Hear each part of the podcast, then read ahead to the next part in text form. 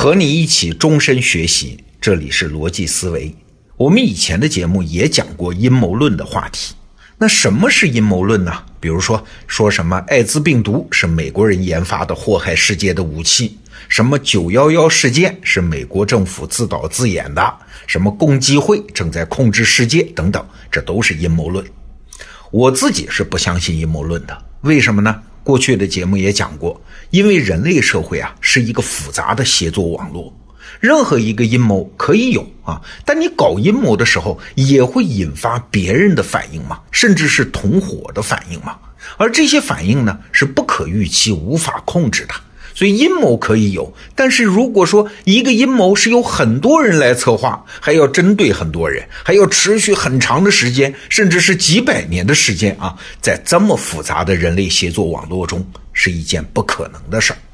原理就这么简单。所以过去啊，如果我身边有谁相信阴谋论、传播阴谋论，在我心里啊，嘿嘿，他要么是傻，要么是坏呀。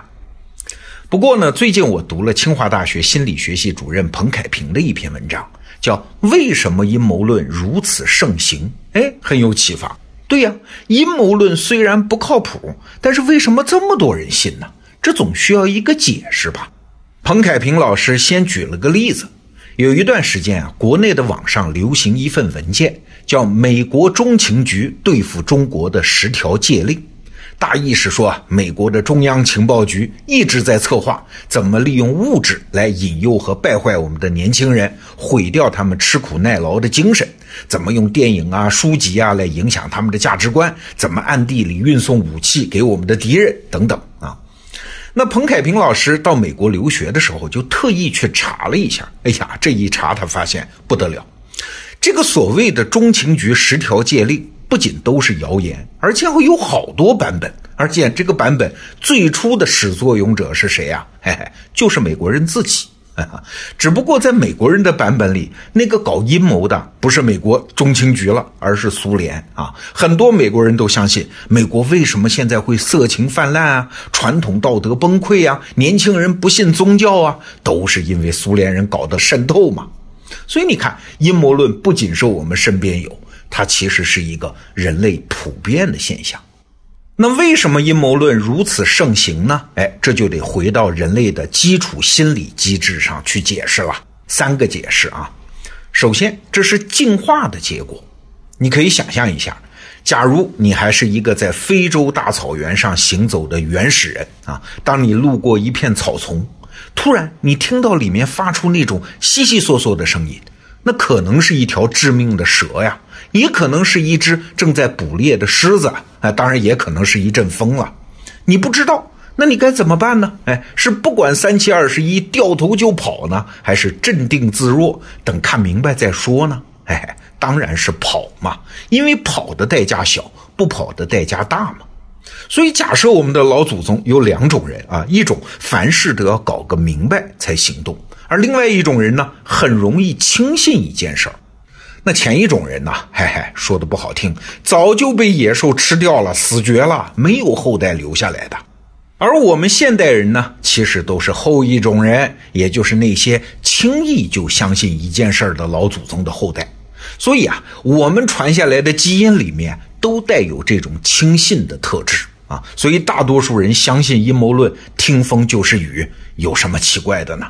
连马克思都说啊，他自己最大的缺点。就是轻信，这是一个基础性的原因。还有第二个心理上的原因，就是啊，我们需要对外在环境的控制感。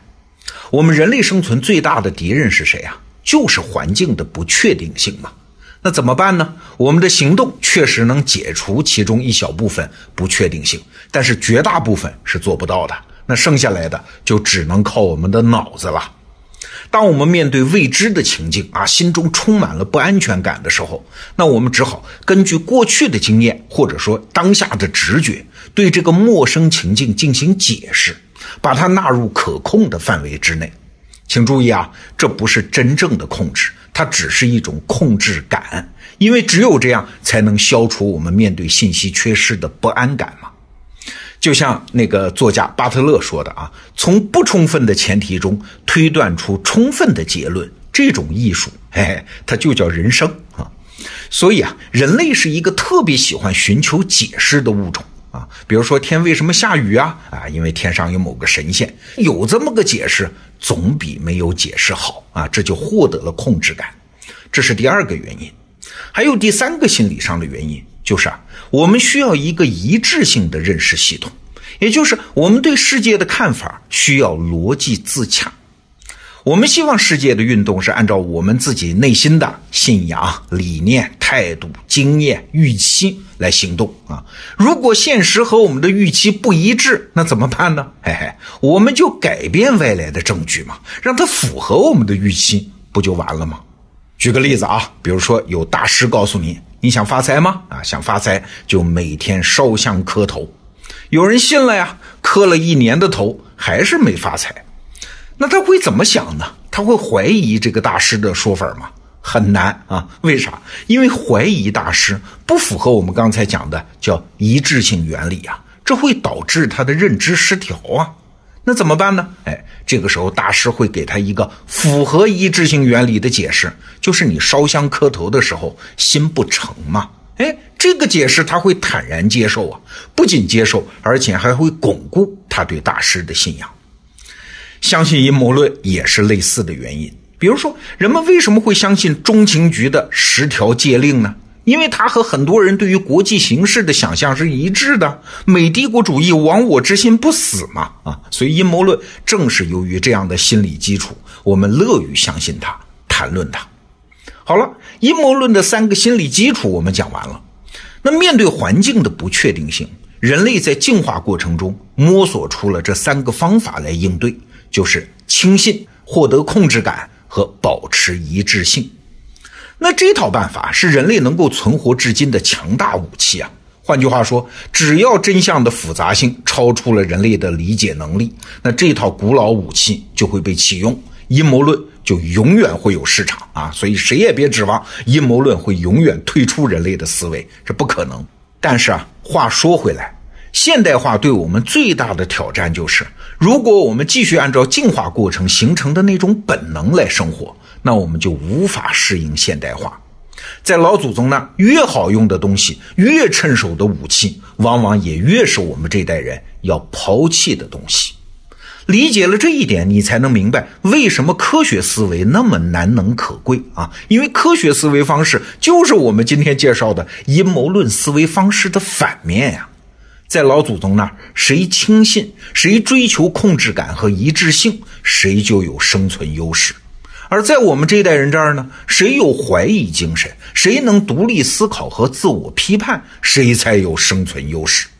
所以，从这个意义上说，现代文明它不是传统文明的延伸和发展，它其实是一个一百八十度的大逆转啊！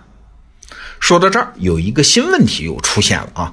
那按照科学思维方式，我总不能什么都自己去研究，什么都自己去批判吧？